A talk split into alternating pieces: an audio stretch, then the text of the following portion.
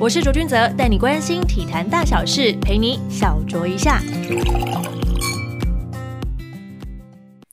欢迎收听小酌一下，我是卓卓。二零二二年的第一集呢，我们邀请到来宾，我觉得特别有意义。欢迎新荣高中篮球队的苏玉胜教练，欢迎苏教练。Hello，大家好。有在就是关注就是 HBO 的运动迷都知道，新荣高中是南部的老牌劲旅。但是呢，就在这个学年度结束之后呢，篮球队也要正式宣布解散了。因为新闻媒体不断来去提到这件事情，以及报道这件事情。在这样的情况之下，苏教练你的心情应该蛮复杂的吧？对不对？呃，现阶段应该是算还好，调试的还可以。嗯，但是从一开始接到的时候，其实就是很无奈，然后也 不知道怎么去跟小孩子说。啊，我最难的是不是就是跟小朋友们开口说，哎，我们这一季打完就真的没有下一个学年度那种。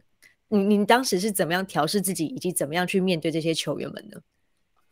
其实我当时候听到就是。学校高层跟我讲的时候，其实我也是傻眼，很突然吗？完全没有预警。对对对，就突然把我找上去，然后就说：“那那我们今年就不招生了。”那听到他说不招生，那我就知道了，大致上我就知道意思了。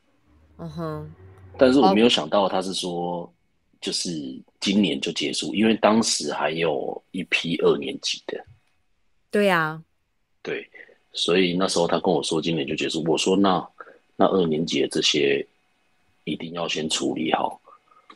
没错，看是要帮助转学啊，或者是说辅导他们，可能嗯，接下来就要继续变成升学的概念，是这样子吗？对对对，就是说先跟家长联系，然后问他们的想法。当然是我要不断的道歉嘛，因为当初是我把他们找来念这间学校的。天呐，这个真的很为难呢。是，然后我就跟小孩子说，那。我跟家长说，我可以帮他们，就是找其他不错的学校。嗯哼，那因为他们都有减免嘛，那学校这边我跟他们讲说，既然是我们自己要解散，所以我们不能跟人家，就是那些减免都是，就是要给人家，不能比如说他要减免，他要转学，然后把减免要回来，这不行啊，这样子说不过去，对不对？对，所以我就说，那这这方面，我跟学校先谈，我跟家长讲说，我跟学校先谈。那谈完，学校也认同，对学校还算是蛮有良心，然后认同这件事。这毕竟这件事情我们要有始有终。对，然后所以二年级谈完，哎，这是比较困难的一件事啊，因为二年级是实在蛮难处理。对啊，因为如果是真的要辅导他们转学，其实，在这样的情况之下，嗯，在体制当中，他就算转学，他还是不是要做一年的求监？对。就等于，他就高三就没有比赛嘞。对，没错。对啊，这真的是比较怎么样都会让家长跟学生们觉得怎么会这个样子？因为我们可能加入新荣，就是希望可以拼一下进入八强啊这样子的行列里面。那你你在跟家长跟选手们沟通的过程当中，有没有遇到就是什么样的困难呢？其实。家长部分，因为当初他会来读信农，代表他其实是蛮相信我的，嗯，所以我在跟他们谈的时候说，其实这这方面我也没办法做决定，所以他们也是蛮体谅的，嗯哼，都蛮体谅我说啊，因为遇到了嘛，问题总是要解决，我也跟他们讲说我真的很抱歉，哦，对，那家长们算是蛮能谅解你的处境，对对对对。对，南南部乡下应该比较有人情味一点呐。没错，不过我们说到新荣高中，如果要跟大家介绍，其实最知名的校友呢，就包括了张宗宪啦、林金榜、张荣轩、岳盈丽啊。再年轻一点的呢，有杨胜燕、高梦伟等人啊。那苏教练其实本人自己就是九十四学年度帮助新荣夺冠的。班底，你自己从球员到教练，你怎么看？就是新荣这几年下来的这么大的一个变化呢？其实最大的变化应该是，就是我们田教练离开嘛。嗯，对，因为田教练一直以来就是新荣最大的招牌，也是最大的就是能量吧，很像精神领袖那样的概念。对，没错。所以那时候他的一离开，其实。说实在的，嗯哼，早就应该就是我回来接，我就知道我会面临相当困难的问题啊。对啊，因为毕竟田教练前面建立的那个时期，还号称有蓝魔鬼的时代，那他建立的一些文化跟传统，其实后面要不不断的去做改革或者是挑战等等，对你来讲都是非常非常困难的事情。有没有真的在你执教过程当中，因为这样的状况有什么样的冲突吗？其实冲突可能是想法上面的，对，应该是说去。比如说我回来接的那一年，嗯，球员都还是田教练就是招的嘛，对啊，就是高梦伟、杨胜彦他们嘛，嗯哼。那毕业之后还有还有一年，他们还是田教练他们招的，是两带完两年之后才是我自己招生的。那出去招生，人家都会说啊，你们田教练都不在兴隆啦，就是第一句就会问说，那田田教练都不在新隆，那你你现在来招生，那你们球队有学校有想要继续？支持的意思吗？哇塞，一定要这么一针见血吗？对，就是他们就会觉得说，你的精神领袖都不在了，你们这些还在干嘛？那你怎么去跟他解释？那我解释就是说，呃，我决定要回来接，但我就会用以前田家人带我们的方式来带现在我的小朋友。那希望家长可以相信我一次看看，因为说实在，我们。我新我招的那一年，说实在的，真的是找不到国甲的球员啊，就是只能找我们新农附近的。嗯哼，对啊，附近的他们也没办法去名校嘛，比较没办法去名校，所以他们就想说，那不然相信我一次看看。嗯哼，对啊，然后就是回来的时候也很多人在帮忙啊。嗯哼，包括太子国中那时候有个卢老师啊。嗯哼。然后他也在帮忙，所以招生的问题算当回来那一年，我觉得还蛮顺利的。因为你接手的那个学年度，我记得是有季军的表现嘛，对不对？对，第一年。对呀，第一年可以带带队带到这个成绩，我觉得非常的不错了。其实一直累积的都是田教练他们说，这那一届就是田教练他们带嘛，只是我来，就是那时候就是没有教练，所以我来。接手，接手，然后接手之后，其实我也没练什么，我只是把他们体能稍微加强一下，因为他们已经很很一长时很长的一段时间都没有练球。哦，因为那时候很乱嘛，一直换换，一直换教练，一直换教练。其实最无辜的还是孩子们嘛。对啊，因为他们不晓得到底发生什么样的状况。对，所以当初我回来接的第一句话，我就问他们说：“你们有想要拼看看吗？”嗯哼。因为我觉得他们那一届，人家都说他们有机会打冠亚军嘛。对啊，对，因为他们那一届暑假的时候打个每个杯赛都拿冠军了，势必就是大家眼中的就是会冲击到冠军的那个队伍。对，所以回来的时候我就问他们想不想拼，他们就说，那他们就相信我说，那他们想，我说好，那我们就来试试看。可是我回来的时候离八强只剩十四天。天哪，真的是一个艰巨的任务哎！对，十四天。然后我说，那这两个礼拜我们什么都不用做啊，我们什么都不用做，我们就是一直跑体能啊。至少把体能先稍微带回来一点。对，因为我认为他们的球场啊，或者是那些默契啊，其实他们都已经有一定的水准在。嗯哼。那我就说，那我们就反正相信我，那会很苦哦，因为只有只有练体能而已。嗯哼。我还记得那时候杜思汉，我们有一个球员叫杜思汉嘛。对，然后他就说：“哇，早知道不要答应你了。”是事后啊，事后就说：“早知道不要答应你了。”早知道不要答应你，原来会这么硬。对，但说实在，那一年打的真的是不错。进四强的时候，其实我们第一场进四强之后，第一场对到泰山，其实真的是有机会了。但是思汉他的手第一节就断掉了。哦，真那个真的没有办法，就是避免的运动伤害，就是会这样子不预期的出现。对啊，那进四强，我觉得大对大家也是一个交代啊，包括对球员啊，然后家长，嗯，完全可以交代的过去了，在这么混乱的那个时候。对啊，就是这样。嗯，因为其实很多人在对于新荣那个就是。一直换教练，一直换教练的阶段，其实有些不太谅解。如果说真的要跟外界的，就是篮球迷或者是观众来去说明这件事情的话，你会你会怎么样的去解释呢？其实换教练的原因，第一个原因是因为田教练离开嘛。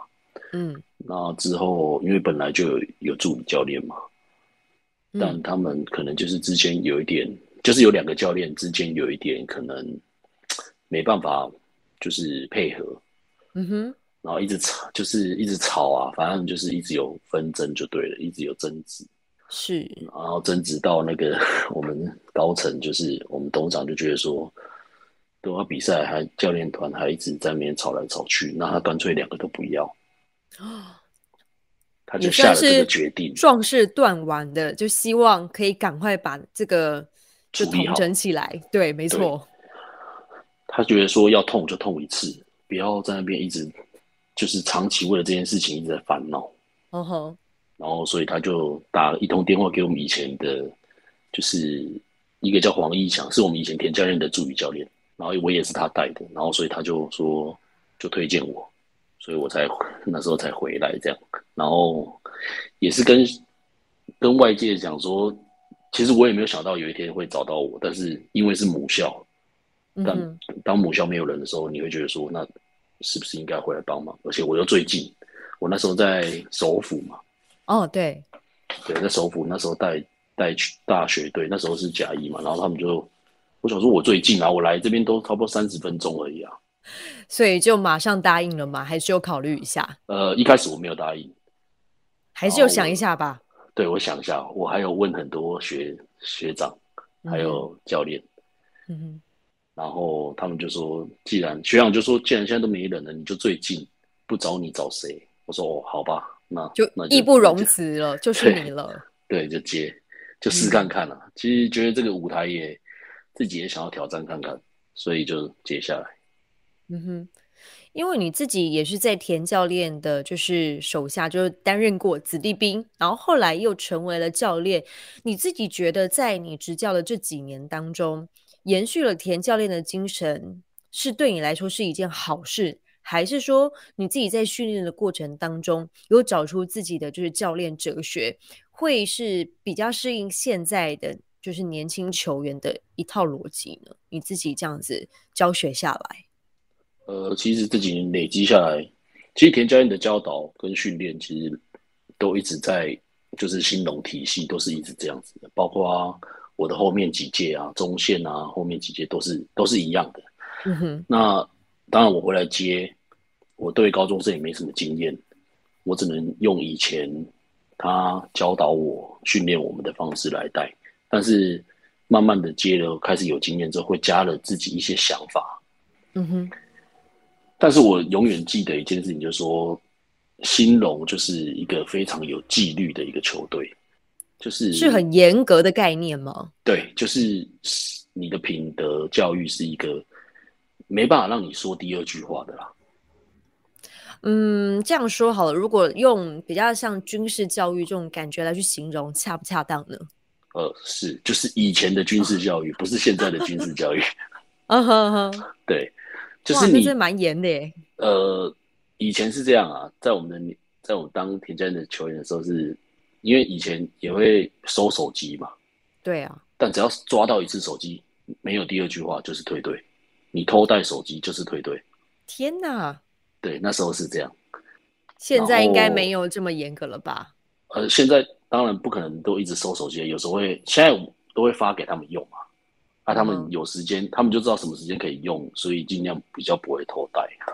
嗯哼，对啊，那之后带了几年之后，发现要以前那个方式很像对现在的小朋友，他们很像都造成反效果，会越来越不适用，对不对？对，就是越来越的，他们没办法适应，不知道是因为家里的关系还是怎么样。以前我们被教练骂。家里都会说应该的，你做不好骂的好啊，对对对对，就是会这样。甚至我们被退队了，家长拎着我们来跟教练教练道歉，对，跟他说对不起，教练可以让我们回来这样。嗯哼，对，所以现就是应该是就是时代的不一样，所以方式要稍微转变。嗯哼，但是说实在，我还是很硬，我还是很硬，就是我还是就是我觉得这东西，我还认为说。球队想要抢这个东西，如果没有怎么样抢，就是这里不能妥协的部分，对不对？对，这是我比较没办法，就是有讨论的空间啊，我比较没办法。嗯哼，就是规定的事情，他们尽量就是规定就是规定。那如果你说球场上的事情，以前教练讲什么，我们球场上的时候，我们也不敢跟他就是讨论嘛。嗯，但现在比较不一样，现在球场上我可以让你讨论，但私底下的那个品德是，就是一些生活规矩是没办法讨论的。嗯哼。对，是这样。那除了在生活规矩上面的要求之外，你自己会对他们的课业有所就是要求吗？就说，比方他们一定要考及格，或是怎么样的一个规定，才有办法继续练球？哦，我们是没有，就是课业上我是没有太大的要求吧。但是考试前我都会，就是考试的时候我都会看他们的成绩。那太差的时候，我都会稍微警告他们，因为我们考试前我们都不练球嘛。我们就会让他们就是自习念书，就好好的念书这样子。对，甚至会找老师来帮他们加强。嗯哼，对，因为因为我们的球员不像一些，说实在不像一些，比如八强、四强球员啊。我们现在新农球员就顶多十六，然后十二。那说实在，他们要打上去的机会比较少一点，那还是要多一点，就是一技之长。所以我要念书跟考证照。所以，我们现在球队是一定都要有证照哦。证照的概念是什么样类型的证照呢？就是他们有的是读那个汽修科，嗯哼，对。然后就要考丙级，然后有的是读餐饮科，就要考烘焙跟中餐。哦，对对对对对对，他们有分西餐、中餐、烘焙，因为我们现在是高酒那一类的。对，我们现在是高职部。对，没错没错。对，高职部比较就是技技能啊，嗯。对，所以我们都会要求他们一定要考证照。嗯哼，就希望他们在还是学生的时候，这些证照基本上如果可以拿到手的话，对于未来可能会比较多一份保障那种感觉，是吗？对，出去之后我觉得比较好找工作吧。嗯，因为说实在，在他以他们的水准，所以以后要靠打球，我觉得比较辛苦一点。那你说要念书念到多好，其实在这个环境下也。比较不容易，所以我希望他们就是至少如果出社会比较好找工作，可以养活自己，我觉得蛮重要的。嗯哼，苏教练没有觉得说，因为这两年刚好就是台湾的那个职业篮球啊，还有 SBO，其实还蛮蓬勃。你看现在有十七队，你你都没有觉得说，哎，其实你的球员是有机会的吗？呃，我不觉得，我我不太诚实了吧？不是我的想法是说，呃，今天不管几队，嗯。但是水准就是在那里，所以你就是非常清楚自己子弟兵的，就是层级大概到哪边，然后还是希望他们可以好好的，不管是在呃其他的领域上面做发展，对吧？对，因为我我觉得我也是过来人，因为在我那个年代，刚要去刚大学毕业，想要去台北打 SBL 的时候，嗯，其实那个年代没有几，就是真的没有几队嘛。对啊，机会比较少。对，机会比较少，然后就是，但我知道说你在场上应该有什么水准，即即便现在很多队，然后你的水准不够，你还是去一年就被淘汰了。嗯，确实也是这样子。对啊，嗯哼，那那球员就是最怕这样嘛，比如说去打个三年被淘汰了，那你却突然间不知道你要做什么，这其实蛮可怕的耶。真的很可怕，这真的很可怕，因为身边其实很多。就是同届的或者是打球的朋友，其实都会面临到这样的问题。所以过来人之后，我都告诉他们说，教练是因为运气好，所以打球没有没有打上去还可以当教练。但如果教练有一天把教练拿掉，我什么都不会。所以我比喻我的就是我的经验给他们听啊。哦不过这七年来，你肯定也是在这些学生身上也学到了很多。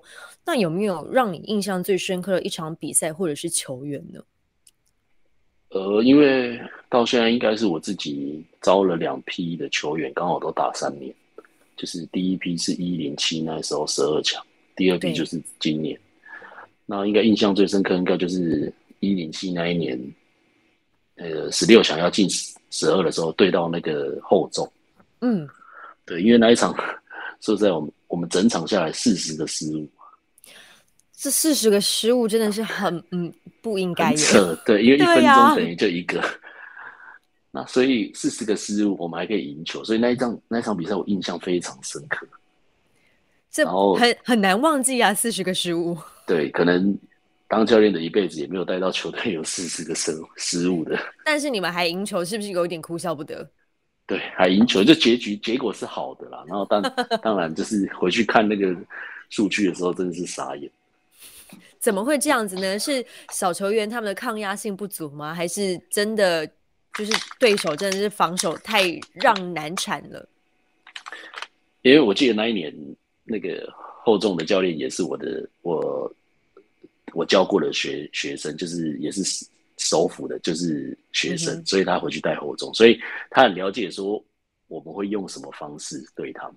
哇塞，完全就是相克了耶！对他很了解，完全被他准备了。但之后是因为球员真的是自己的反应也够好了，所以之后才靠罚球。我还记得是靠罚球赢下来的。哦，对啊，告罚球就是我们那个队长啊，就是有一个叫陈泰成的，嗯哼，对啊，最深印象最深刻应该也是他吧，球员应该也是他，因为他很会念书，很会念，然后球又会打，这文武双全。对，然后另外一个让我印象深刻，他是因为他考上，他那时候就是台师大跟高师大，哇，都要他，结果他跟我说他要去读逢甲。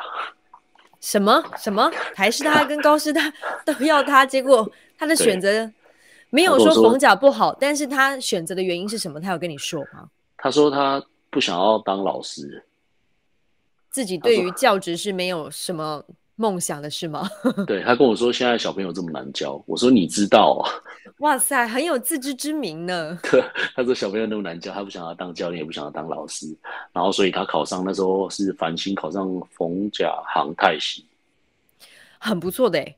对，他说他也没有接触过，结果他就他就说，我说那教练也是支持你，那对，那支持你你就去啊，反正师大那边到时候我再来跟跟那时候的教练谈，跟讲他讲说抱歉这样，还有高师大那边。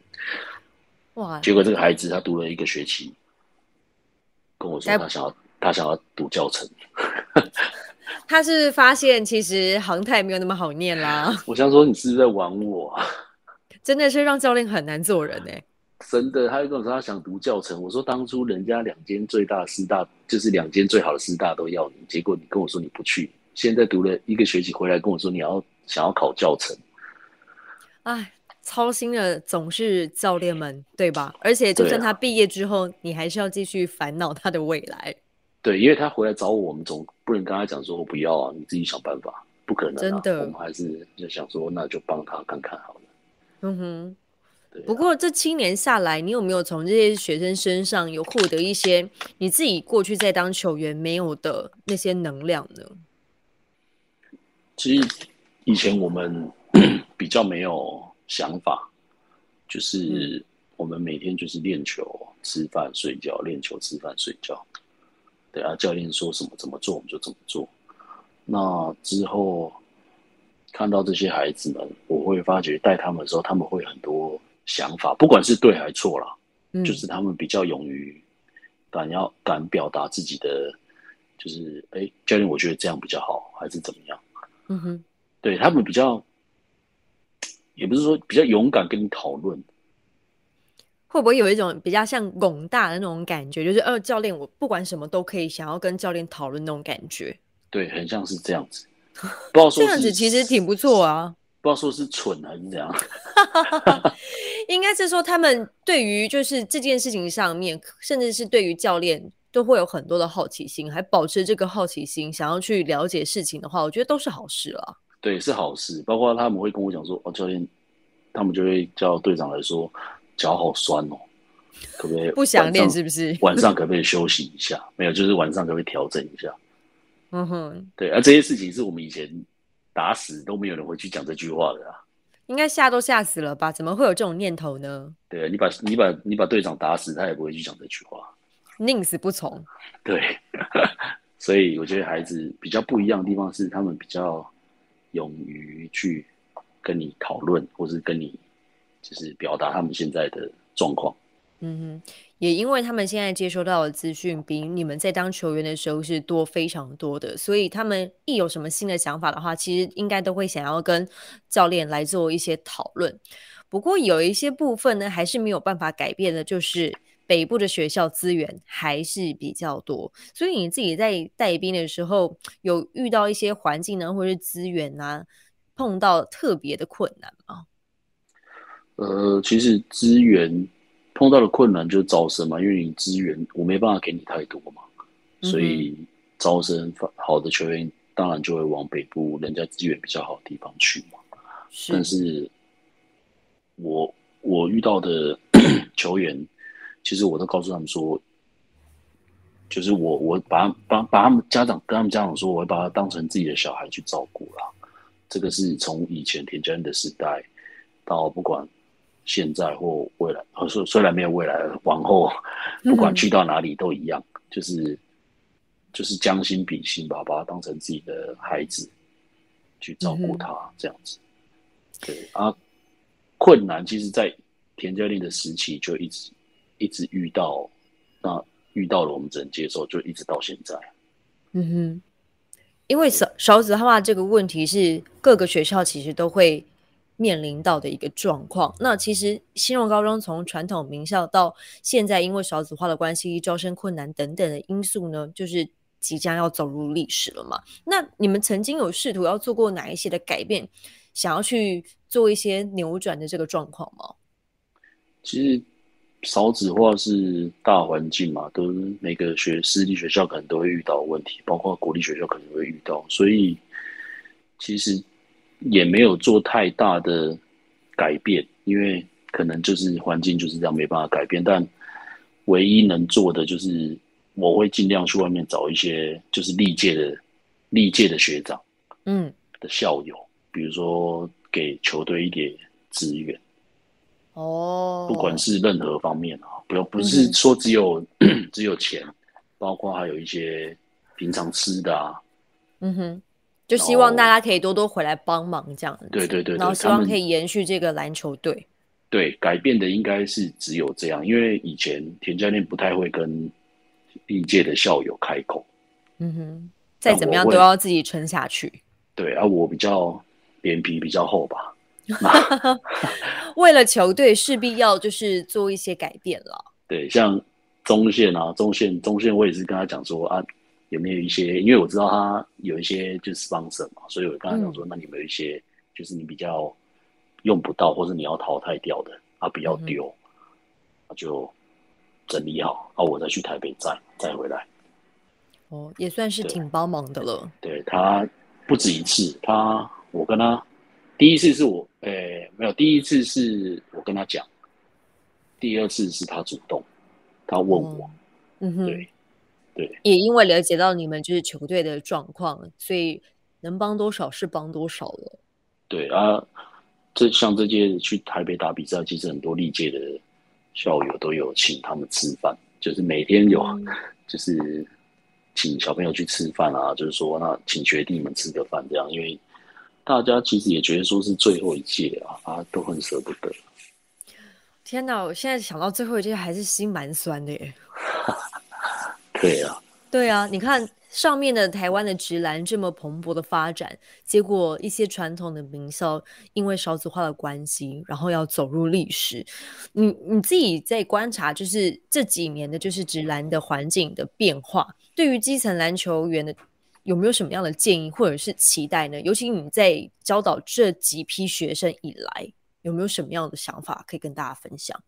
呃，我觉得像现在这么多对。其实对环境当然是好事啊，也对对小朋友他们也都是好事。但我觉得唯一的，就是要告诉他们就的地方，应该是说输也不要放弃，因为输才是会跟着你一辈子。因为你也不知道说这样的龙井能维持多久。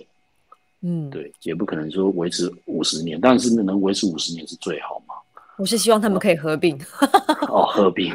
对，这样子开可以更好，就更好嘛，就不会分散开来嘛，资源不会分散开。但我还是告诉这些，不管是国高中，甚至国小小朋友，就是应该，如果能输跟球都维持都一样好，那我觉得绝未来绝对是不得了。嗯哼，对啊，对，因为你像台大今年也打进加一啊。是啊，没错，大家都很关注台大的球员们的表现。对啊，因为说实在，他们因为我这学期有去我们台南这边一间学校，是升学学校，嗯，在兼课，兼课，所以我面临就是我去这学校，我发现原来人家读医学系的医叫医科班的，好了，这样讲好了，医科班的压力是这么的大，所以你才感觉到就是。整个在就是学习的氛围上的不同，对不对？对，真的，这是让我去这间学校，因为这间学校它一年大约可以考五十个医学系的，哇，也是蛮厉害的。对，它是算蛮好的一个私立的学校，就是升学的。嗯，那所以到那边氛围不一样，所以给我蛮大的启发。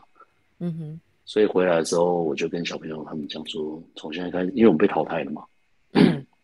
我说我们现在不用练球啊，就好好的念书，好好的上课。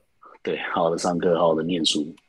嗯，然后我就把那个他们那边升学的一些模拟考啊、考卷啊什么都拿回来给他们念。哇塞，教练你也是蛮蛮压力蛮大的嘞，直接给他们做那些模拟考题。就没有，只给他们念了，给他们读。我没有让他们让他们就是了解，就是说到底。他们是怎么样进行这些考试？然后他们的程度大概是如何，对不对？对，我是这样，就是让他们知道说，人家你跟你们同年纪在读书的人，他们读的是什么。嗯，这点还蛮重要的。对，那你们的，因为因为我觉得这个，这个真的是以前我们没办法遇到的事情啊。嗯哼。对啊，所以我觉得我就给他们，就是算是经验也好啦，就是。未来如果他们有几个念书念的不错的，未来你们也是会遇到这个问题的。嗯，没错。刚刚聊的其实都是球队的部分。那苏教练你本人呢？因为在结束了新荣的执教之后呢，就会你有提到吗？会回到故乡桃园啊？你自己有没有什么样的规划吗？其实我现在还是没有没有确定的，就是确定去哪里。但是我还是会想要。就是当教练，还是会想要啦。就是看可不可以回桃园，然后找一个学校。嗯哼，对，一样还是在基层吗？对，应该是基层。应该，其实说实在，我我没办法，我自认为啊，嗯，的水准还没办法去职业队给那些球员什么东西啊。但是你很愿意在基层的球员，就是付出自己的。一技之长，对对，就想说在，就是或是大学也可以啊，因为大学毕竟也也带过嘛。对啊，那大学大学其实压力比较不会那么大啦。我所谓的压力是时间上的压力，因为高中生说实在的，你就是要一直陪着他们啊。对啊，对，包括我现在也是在宿舍啊，我就是我都是跟他们住宿舍，每一天就是要盯着他们的生活起居，对不对？对，就是他们可能半夜会来敲你们，说他又怎么样了。对，可是你还是要投入这么多的心力的情况之下，然后又历经了就是球队解散的情况，你还是没有放弃，就是想要在基层就是做事情的这个想法耶。呃，没有，没有放弃，因为其实说实在，篮球给我很多哎，就是。从以前打球到现在篮或当教练到现在篮球给我的真的是人生可能有超过一半都是篮球给我的，嗯哼，所以你就会很喜，也就是说我自己也很喜欢篮球了，嗯哼，对啊，所以就是没有说哦好辛苦还是怎样就放弃，但是还是希望可以就是为篮球尽一份力量这样子，嗯哼，就是。篮球已经变成你生命当中没有办法割舍下来的一块非常重要的一个养分以及元素，对吧？对，如果甚至说也不用说一定要带说像这种甲级队啊，如果我是乙级队或是社团，都我都可以啊。嗯哼，对，只要可以持续的，就是从事就篮球教学这件事情，你都很愿意去做。对对对对。嗯哼，不管如何呢，都非常的祝福苏教练。在新的一年呢，刚好又是我们小酌一下新一集，希望祝福你可以重新出发。新荣高中的停招虽然挺可惜的，但对于就是带领学生篮球，甚至回馈篮坛，我觉得苏教练这几年也是用尽全力了啦，真的是非常辛苦了。谢谢谢谢。对，因为带领基层球员一点都不容易。对啊，就就是时间的陪伴嘛。现在我可以回家，我觉得住家里总是比较。跟主管跟，因为家里在桃园啊，在南部郊，嗯哼，如果家里有什么事，其实也比较麻烦，嗯，那如果回桃园住家里，我更不用烦恼家里的事，我可以更全心全意的在球队，嗯哼，对，来去贡献。就刚好希望，如果说桃园在地的乡亲有在收听我们节目的话，如果有好的职缺，也欢迎介绍给我们的苏教练。谢谢谢谢，非常感谢苏教练今天来到我们的小周一下来跟大家分享。因为新荣高中呢，这个球技呢一直就是要上了新闻版面，但其实这个消息真的是还蛮感伤的啦。对，对啊，非常感谢苏教练的分享。好，谢谢左左。谢谢大家，小酌一下，我们下次见喽。